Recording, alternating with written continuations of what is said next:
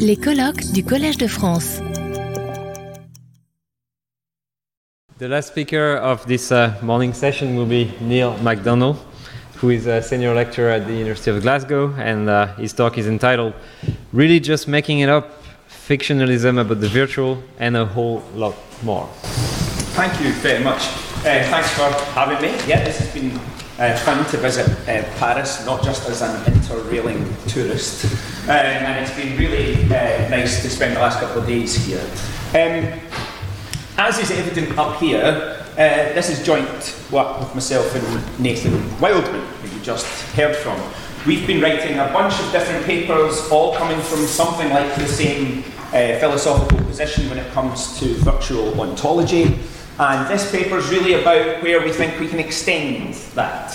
Of course, those of you, and I think that's most of you, who are not already uh, inclined to our picture of virtual fictionalism, uh, won't like this one bit, right?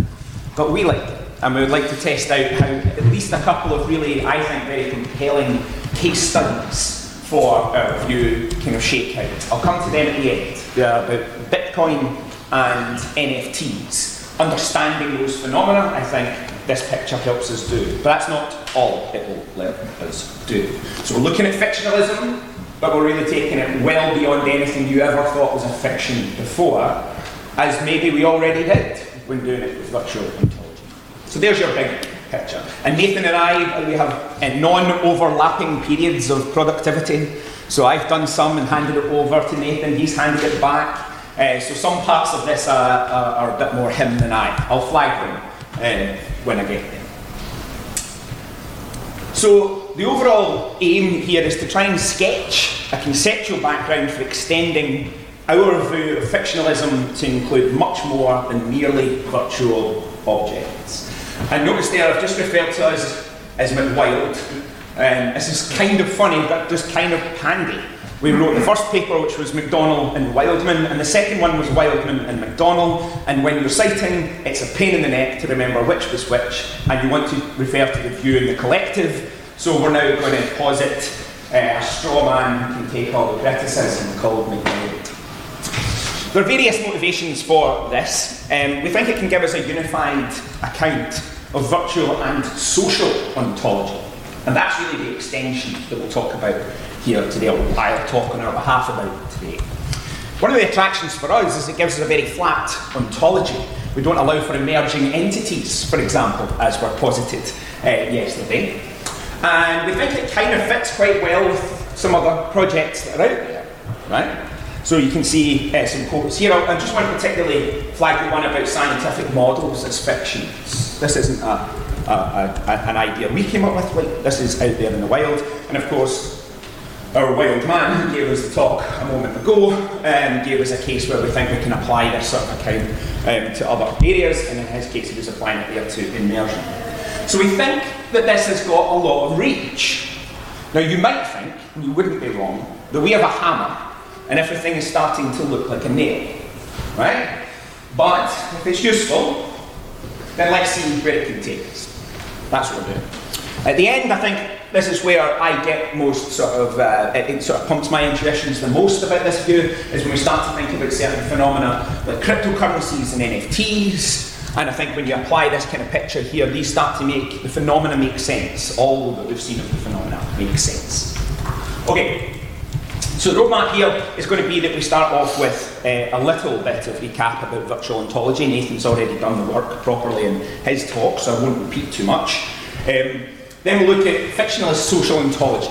I'm not going to defend the whole view, I'm not going to give you loads of examples and run through it. I'll show you the places where we are suspicious it might apply, and over the course of our kind of book project, potentially we're going to try and explore these. But the one I'm going to focus on is really about money, and then I'm going to extend from money to talk about Bitcoin and NFTs. We'll talk about the features of fictions, right, which I think are further illuminating of the different kinds of fictions we find. Um, and then talk about this new categorisation that we are proposing, which is a split um, within the types of social uh, fictions that we think we engage with. That some are consensus fictions and some are what we call mandated fictions. They're a subclass. I'll explain as I go. And then end with these two case studies, as I say, they're the ones I find particularly compelling. So some background, we've heard about it over the last couple of days, I shan't repeat too much. There are different views about virtual ontology on the table out there, um, and, and, this is uh, Dave's flavour of realism, for example, is virtual digitalism, where virtual objects exist, and either, depending on which flavour of that view you want, they either are or depend on uh, digital objects. Um, we and others have, have proposed a couple of problems that we are compelled by. Uh, one is the crossplay problem, uh, where you can get single virtual object can be instantiated by distinct digital objects. So this is the, the case that Guillermin Alexandre uh, um, uh, discussing it with the swords that can be played on two different systems that have a fundamentally different system architecture. So you're getting um, different realization there. So we don't think identity works. And then the causal claims that then are made um, at the level of the virtual objects we don't take them seriously. We think they are um, the causal connections as you would find between Tom and Jerry. Right? Not real causal connections, they're just drawn as if causal connections. Okay? Our own view that we've been peddling for a while now is virtual fictionalism. So, contra realism, we say that virtual objects are not real, they don't exist. Right? Uh, this is where I should have kept the longbow animation where there are the, the running uh, Vikings. I took it out because I Nathan had it. Um, but the virtual Vikings there, right, they don't exist, we say. They're part of a fiction. As if you're being attacked by Vikings or as if you're castle. Now, here, fictional, as we've talked about many times and it bears repeating, fictionalism is not just what you took the word to mean before philosophers got their hands on it right? This is, I think, as Dave was suggesting, this is a, a, sales pitch about how broad you can take some of the lessons that you get from core fictions and how far that same phenomena will apply. It's not an attempt to analyse the word fiction or what you thought about it before. It's a technical notion being applied to a range of phenomena such that it does good explanatory work. The further it reaches and the more it explains, the better. So within the Waltonian picture, and again, Nathan went over this in detail, I won't, um, but we have these three kind of component elements in the view. We have the idea that engaging with these representative artworks for Walton and for us in virtual uh, experiences involves games of make-believe. It involves props, real-world objects that you engage with along the way, and then principles of generation which add to your experience with the props such that it builds to a game of make believe. So here's just a couple of things about what Walton says, and I'm trying to just show you the bit that the McWild view kind of adds.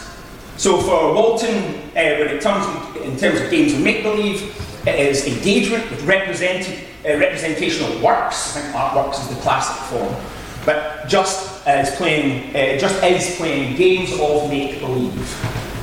Such games are perhaps more sophisticated in childhood, but basically the same imaginative activity.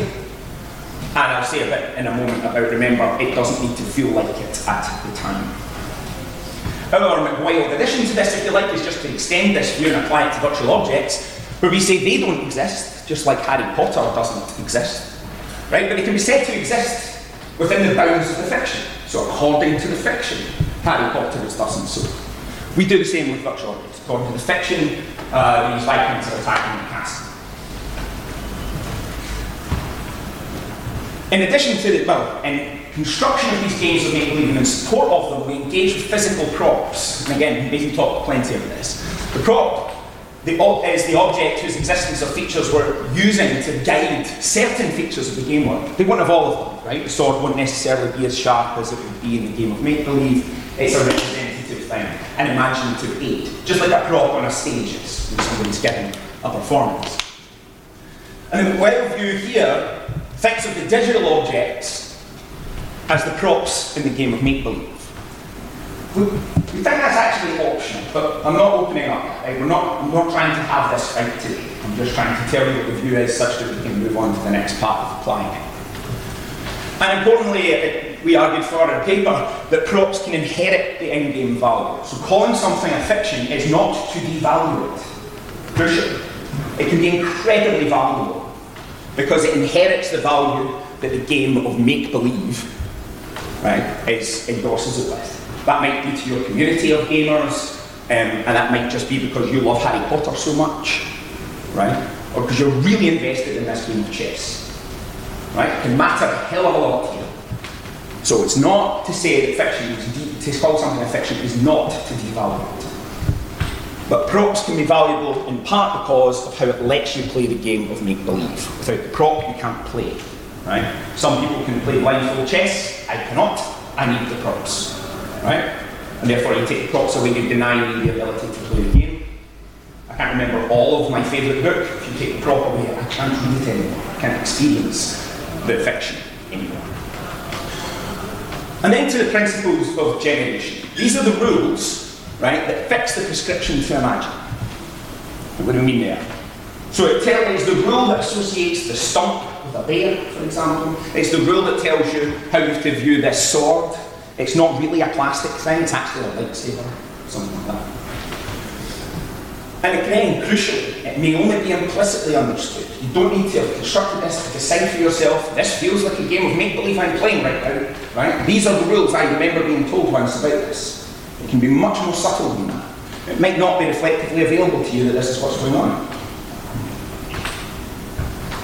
And the wild addition here, which is new today effectively, is we're going to talk about the principles of generation coming in different forms. This mandated and consensus notion. And we think that now applies to a surprising, surprising to us, surprisingly broad range of phenomena. And again, if you can get one tool to do a lot of work, that's a good tool by the rules of analytic philosophy. So we're extending the project. So I'm not wanting to fight about the project and whether it was good up to this point. We're extending it today and you'll see where it fits. To the first step on the path to perhaps a fictional social ontology. Fictionalist, sorry, social ontology. And we think that we can start to understand things like nations and laws this way, I won't really talk about that today. We think things like class, race, gender, and institutions like universities can be understood with this mechanism too although I don't think we're tooled up for that fight just yet. But I will talk about the economic entities here, particularly money. I think money is a really nice example of something that when you come to learn some of the history of money, there is a surprising moment, right? When you find that they can just make more of it, right? So I think there are some interesting things that happen around money, and that's the one I'm going to focus on in terms of this first step along the path to a fictional social ontology. In general, though, we think that the underlying entities and facts, they exist. Universities exist, colleges of France exists, right? That's a prop that we have come to imagine certain things about, and we act very broadly as a society as if those things are true. But they only exist within those games of make-believe. The object exists, come what may, the prop, but the additional features we imbue it with right, as a degree awarding institution or something. Those things only exist within the game. Okay. Do we think that this isn't as wild as wild might sound? Uh, I think there's some precedent here. So Thomasson uh, thinks about but dismisses the Waltonian um, uh, uh, account. Um, and I think, was it Brewer, did you say? Uh, from, from Nathan, um, it's been chatting with him and reading some of his work, we've got uh, him saying that he's not been able to find examples of a fictionalist approach to social facts quite generally. Well, that looks like somebody's asking for it. Some benefits we see here is we think that there are various different curious, inconsistent things we like to think about different social institutions, and if we're right, right that doesn't make the world an inconsistent place as you might, uh, as it might have to if you really imbue those things with reality. If you create this detachment from the prop in games of make-believe. Surely games of make-believe can either proliferate in the way that the world can't, or they can be inconsistent. But we know there's issues at the heart of this. Sort of similar issues we've become used to people objecting to the first wave of this project, right? It doesn't feel fictionalist, right? It doesn't feel like I'm doing a fiction. We know that, and it doesn't really matter how often we tell people it doesn't have to feel like it. It still is ultimately the intuitive barrier many people have to facing it. And that's about to get a whole lot worse, right? The things I'm about to tell you, you probably never thought of as fictional before. You might rail against it and not like it. But again, we're going for a broad attempt at explaining a lot of phenomena within a tool. We can stipulate. Okay. rather than jump straight into this kind of mandated and consensus distinction that I want to uh, bring on, I think building up to it a little is nice to these kind of features of fictions, right? So, different fictions, I think uh, Nathan's, the, Nathan's the examples guy, right? Thousands of terrific examples of computer games and uh, video games and other forms of, of role-playing game, board games and such like that just have this uh, range of different features. And what we find in different games is we can see these kind of uh, different features. So we get the mutability of games, right? How the rules of a game might change over time. Um, I remember when I was younger, a game of five-a-side football would always require the ball remained below waist height for some reason. That's changed. Um, again, in football in, in Scotland, um, children under the age of 13 were banned from heading the ball because they found how dangerous it was long term. That changed the rule of the game football. But the rules can change over time the openness about who can change the rules before you play. Right? So maybe the person whose ball it is can tell you we're playing the above the waist rule or not this time, whether or not goalkeepers can come out. There's lots of different ways you can do that. And then there are those that are slightly different, the flexibility. Right? So mutability is how the rules can change over time. The openness is who gets to do it, who's got the kind of power to do it. And then flexibility is whether you can change them mid-game. So again, the, the, example that Nathan had up of the character that moves the letters around and lets them move through. And we think that you can think of different games as being variable across these. We can think of different games of make-believe, different fictions as having different features across these. And I think these build up to helping us illustrate consensus and mandated fiction. So here's some things we can look at. I had to ask Nathan about this example just a minute ago. I didn't know it, but it's cool. This game of hack and slash is where you go and you uh, attack a player, and having successfully landed a blow, you've now got to code to change the rules of the game about what happens next. Right? So that's, that's inherently flexible, for example. Well, like, literary fictions aren't really like that. But Harry Potter's not like that. You can't change what's about to happen. Right? They're closed, they're inflexible, they're not mutable. Um, video games are, are, occasionally variable across lots of different dimensions here. Um, and I think what you get with tabletop role-playing games is a really clear case of this as well. They're open and, some are very flexible. So variants of things like Dungeons and Dragons is the case that we're going with here. But this can shift over time. The game might start out quite flexible and then gradually ossify. It can start out, lots of different people play it lots of different ways. Maybe like chess, maybe like football. And then at some point it can ossify, right? And it can become a rule that's imposed by some sort of collective entity. And another one that I think is quite funny is that don't, we don't need to need, need this at all. Unintentional action can do this as well. And I think Americans call the game tag, Scottish people call it TIG. And it matters a lot whether you start in Glasgow or whether you start in Edinburgh as to whether you do keysies with a thumb up, which is your protection against being tipped, or keysies with what was once a root symbol with your thumb between your fingers. Right? But in Glasgow, it's one of these. Right? It's fixed. Don't try the other one, no one will respect it. Now you go to Edinburgh and you do it again. Well, don't do that one. So the point is that this isn't intentional. Nobody sat down and figured this out. It just kind of ossified. It just kind of came the way we do things right here in a game like that. Okay, so you can see that there's variation across these different features, and this ossification point is going to be kind of important. So I now want to introduce this idea of a consensus fiction. So what we're talking about here is not a game of make-believe that you're engaging with by yourself in isolation. This is a crucially social or shared game of make-believe.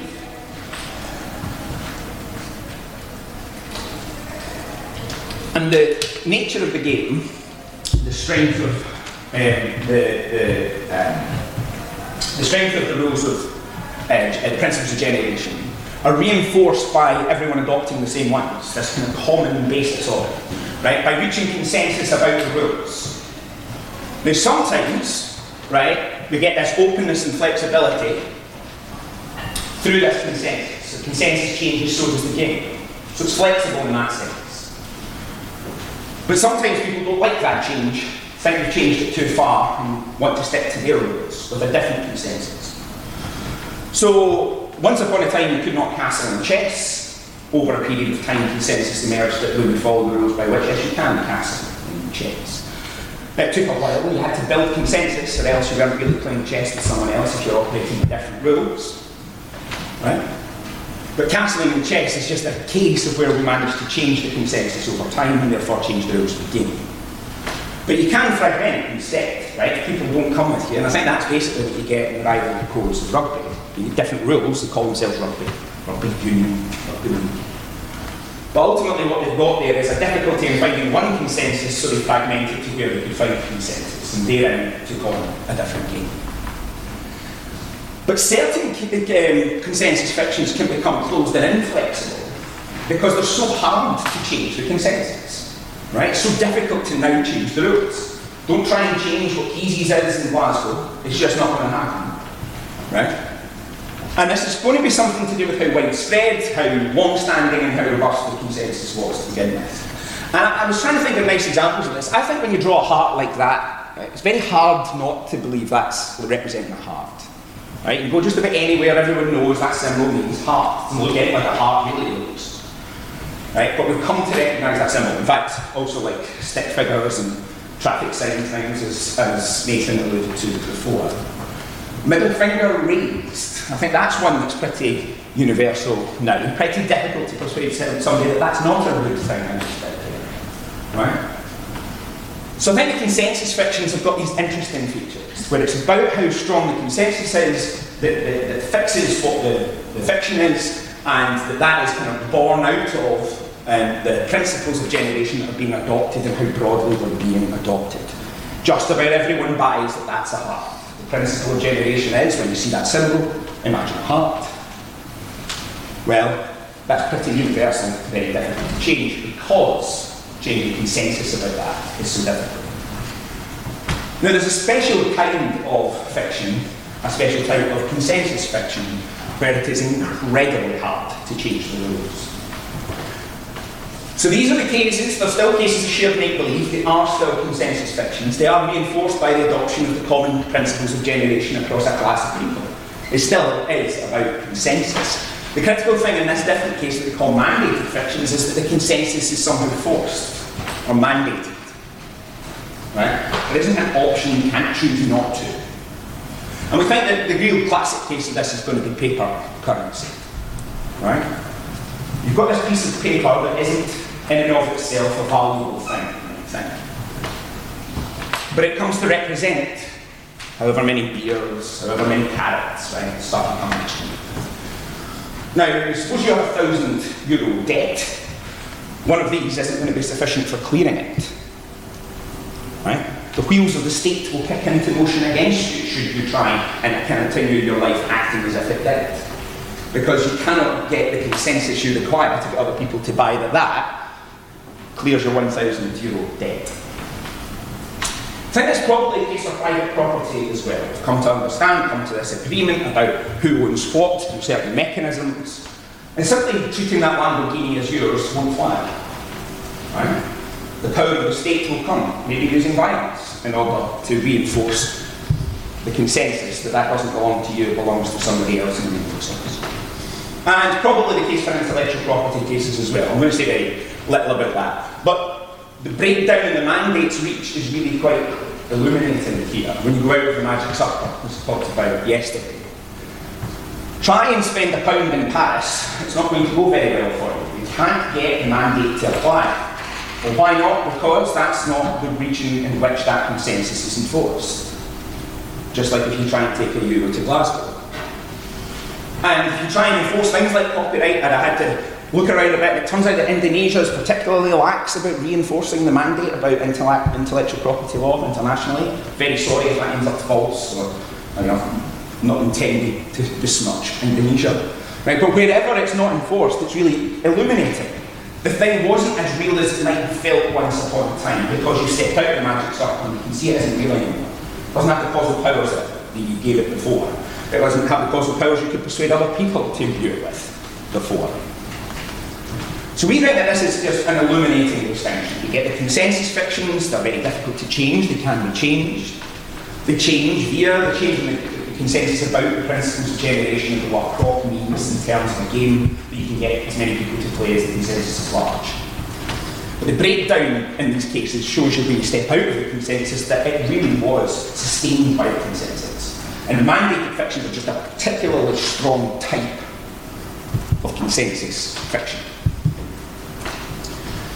As I said, I think this is most illuminating when we consider a couple of case studies. So talk about Bitcoin first, and then NFTs, by applying this sense of consensus fictions to them, contrasting them with the mandated fiction of currency. So Bitcoin are digital tokens, and they're produced through this really resource-intensive computing process that generates each additional token. That's important because it creates a finiteness and a pace at which you can create more. A central bank can produce more currency via currency. It can shift the consensus by imposing a mandate forcefully that there are now many more 10 euro notes than there were before. But Bitcoin doesn't work like that. You've got to put in the work to get the next token. And that's kind of important, by design, part of the purpose. It's trying to create a decentralized digital media of exchange. Decentralized really is vital to what it's doing, written on the kind of canonical Bitcoin. It's decentralized because they don't like the idea of governments having control over the supply. Right? They want something independent of that that isn't held by governments and can't be controlled by governments. You can imagine that there are both nefarious and perhaps not so nefarious reasons to want that. But that's the purpose behind um, why it is generated. Imagine a different medium of exchange that didn't have this, it was digital. Um, we're used to copy pasting PDFs and JPEGs even when people prefer that we did. But you can't do that with one of these. Why not? Well, it's built into the system that there's an inherent uh, rarity in creating them. There's a finite number of tokens, and they're really resource hungry to produce. You can't just copy and make more of them. And what we've got is the ability to build consensus about whether you've got one and whether it's worth anything. That consensus is possible, only possible, through the creation of this blockchain mechanism that tracks ownership. So the blockchain is just a ledger, just a, a, a note of who owns what. But it's distributed in such a way, peer to peer, and that's on the coin as well, distributed in such a way there's no one point of attack where you can go and change what the ledger says. Right? So what it does is it ensures, it, it, not ensures, it creates the possibility of consensus by distributing it across in this way, which gets the decentralisation and the consensus together. Without consensus, somebody would just rock up and tell you, I've got a bonobo coin, would you like to give me some of that Lamborghini, right? It's not going to fly. It's only because you bought in, in some sense, to that ledger and what it said. The Only because you bought in, as we say, to the fiction that that ledger represents. The fiction, as we call it, of fiat currency, is mandated because when you've got one of those props, right, there are rules of the principles of generation, the rules of the game are fixed by the state and enforced by the state. Leave the state, doesn't work anymore. In the state, it does because of the force behind it. Bitcoin doesn't have that, doesn't want that, has to be decentralized. It's the point of its existence to not have the mandate. So instead, what it has to operate on is pure consensus.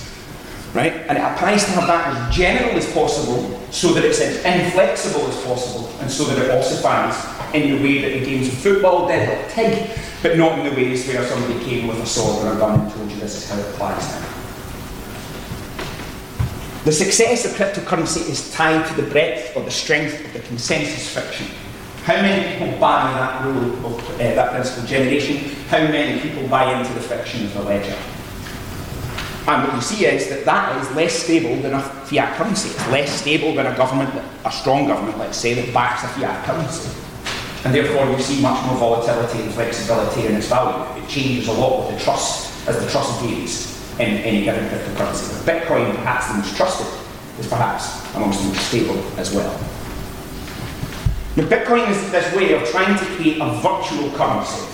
Now, in theory, that should mean frictionless movement of money, no exchange rates, should be instant. Actually, the practical facts of the matter make that not yet the case, but we can see the aspiration. Money is just one of the things we might want to try and buy into. right, in the virtual worlds that we're about to occupy increasingly much, I claim.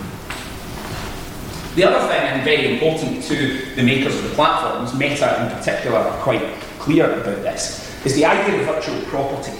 The things you can own that are yours, importantly yours, such that you can port them from one system to another. Precisely what you cannot do with your Fortnite skin or something at the moment, or the gun you really like from one game to another. They're not portable because the intellectual property would then be out in the wild and unprotected. Anybody could copy it ad nauseum. So, as a mechanism of trying to capture property over different platforms at different times, this blockchain mechanism offers some of the same promise. Through the same sort of resource intensive process, you can create a one off token that is, in some sense, attached to some object. It doesn't actually have to be a digital object talked about this yesterday. It doesn't have to be a, a, a digital object. Typically is. Typically it's a JPEG. There's a slight meta joke about the fact that I've just copied this and pasted it in without the permission of the person who owns the token. It's kind of really strange at first glance, and this is what you were saying yesterday, Corey, is that these things just, you can put a lot of effort in and it's hard to work out why this is compelling for a while. But I think I've got why it's compelling. It's compelling for the reason I just said, by trying to make sure that you've got a sense of property that can be owned over time, online, or in a digital sphere, where normally to own the thing means you're in possession of it and then nobody can just sort of magically copy it. In the digital world, you can magically copy it unless you put mechanisms in to stop that. And this mechanism, I think, is intended to stop that so that you can keep the value in virtual property, as we're used to property having value in the real world, um, and so that you can get other people to respect your property rights in respect of that across different platforms. So what we've got here are NFTs, non-fungible tokens. So they're instances of digital objects, they're tokens, right? And there's no predetermined rate of exchange between them. Critical to the definition of what we're talking about, they're non-fungible, right? You might have an NFT, and I might have an NFT, and that isn't to mean that they are one-to-one uh, replaceable in terms of value. Very much unlike Bitcoin.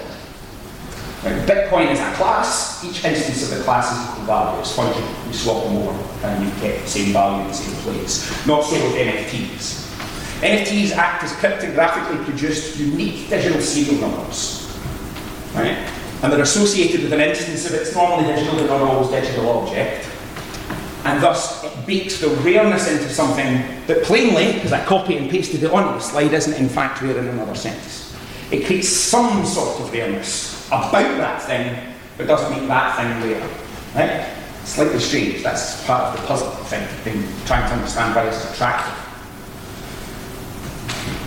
Like Bitcoin NFT ownership is something that is tracked in a ledger. So according to the ledger, somebody owns that uh, JPEG here, that instance. Independently of whether copyright rules are going to support it in different uh, jurisdictions, that's sort of completely orthogonal point at the moment. But they're trying to build consensus in a ledger that says who owns what. Such that if we can get people to only respect the ledger when it comes to using it in Fortnite, transferring across games, the ledger then becomes the arbiter of who gets to use the thing. And this kind of wild way in which you can just copy things around kind of stops working in the domains where that thing might be valuable or useful to you. So it's a mechanism designed to try and create some of the private property um, habits, let's call them, that we've got in the real world into the digital sphere, where the digital sphere's got this copyability problem, right, for, for, for um, holding on to the source. So the purpose of NFTs is to track this ownership of the digital assets according to the fiction, the fiction being the ledger, right? Even if those assets are replicated, saved and shared widely by others who didn't respect the ledger, right?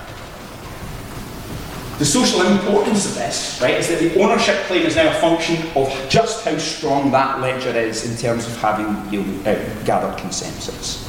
Do we buy the ledger? Actually, I think this is kind of an inherent problem with non-fungible anythings. Because for each non-fungible token, it needs to build the consensus about the value of that thing by itself. You don't get the benefit of having persuaded everyone in the class that Bitcoin is useful there isn't a class NFTs that can be useful or valuable in the relevant sense you want to kind of create a collector's item from. You need to build a consensus for each new instance each time. Or find a different way of making it belong to a class, such as like the Bored Ape NFTs that I showed before, or I can't remember the, the really disrespecting ones from Sarah. I can't remember even who the author was. So I think the non-fungibility undermines the consensus, and NFT ownership ignores three existing IP rights. Like this is just a orthogonal, you don't get the normal protections. Which is why you would expect, and we have seen, a sort of meteoric rise as people got excited about the collectible, digital uniqueness, and then a complete crash when consensus couldn't be sustained over a period of time. That's not to say NFTs as a technology are scams and problems in the way that they're often thought to be. They're actually trying to solve a really important problem for a world that will be increasingly viewed through spatial computing. But the first wave of it is massively off-putting because of this rise and this fall. And we think, I think, that this is really well explained by the fictionalist picture I gave you. Because I'm not buying into that fiction when I abuse the use of this image here. I'm not buying into it at all. Those that buy into the fiction can exchange this at values of cash, exchange it for Bitcoin, Ethereum, and so on. They're playing a different game from the rest of us, but they are playing a game. All right. So I'm just wrapping up here. Fiat currency, I think, is best understood as this kind of mandated fiction with the props, kind of, uh, the principles of generation from the props to rules in the game is reinforced by external factors, usually the state. Right? Bitcoin aspires to currency without that kind of external force about it, but it needs to do it by building consensus, and when the consensus fluctuates, so does the value of the thing, and that's a particularly uh, important that you can buy that consensus over the course of an entire class. It's fungible in its tokens. But NFTs aspire to be property without the mandate that we talked about, and consensus strength determined by the token, not fungible therefore highly volatile and difficult to sustain. Until Meta say that's the only ledger we'll listen to, until Apple say it's the only ledger we'll listen to, until somebody comes along and creates maybe something slightly weaker than a mandate, but some shoring up of consensus through some big existing mechanism. So, we think that's promising. We think that's a social kind of people got used to thinking of socially constructive lives and money. We think we can explain it in virtual, in terms of the um, the fictionalism that we apply to virtual ontology.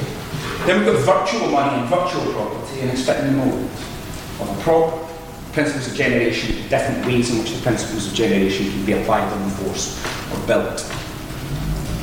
Yes, it feels less natural to talk about nations and dollars and institutions as fictional than it does to talk about Pikachu or Harry Potter. But look, we're wearing that, we know. We're not telling you that that's it. We're telling you from our point of view, that's not a reason to reject. And we think that the fictions in these cases don't feel natural this way because they have this mandate that enforces this game of It makes it hard for people who have never left their own money to really appreciate that someone's not about to respect the value of this. Right? If you've never left and didn't really understand it, it's a five or ten year old and you go to another country and try and spend that money your grandmother gave you.